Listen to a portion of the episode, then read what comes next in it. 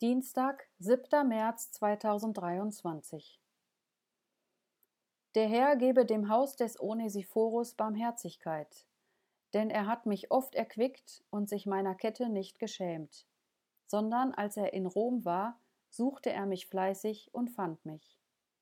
2. Timotheus 1, Vers 16 und 17 Onesiphorus in 1. Johannes 3, Vers 18 lesen wir: Kinder, lasst uns nicht lieben mit Worten noch mit der Zunge, sondern in Tat und Wahrheit.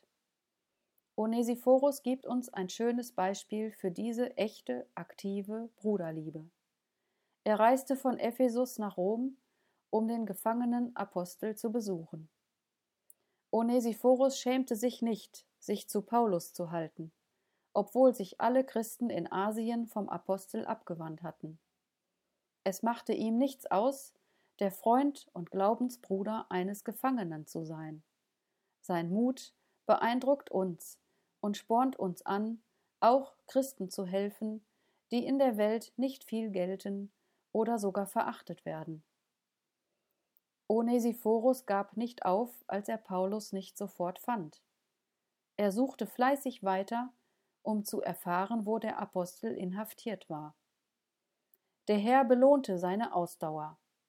Nach längerem Suchen fand er Paulus. Sein Ausharren ermutigt uns, ein Ziel, das der Herr uns gezeigt hat, nicht aus den Augen zu verlieren, sondern mit seiner Hilfe weiter zu verfolgen.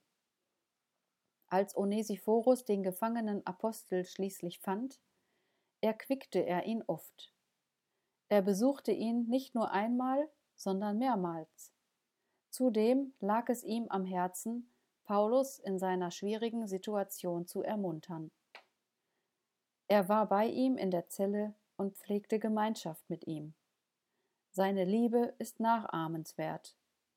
Wir wollen, wie der Herr es uns zeigt, Kontakte in der Familie Gottes pflegen, um anderen im Glauben Mut zu machen.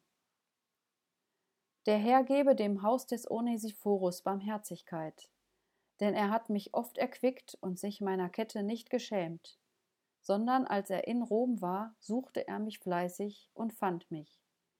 2. Timotheus 1, Vers 16 und 17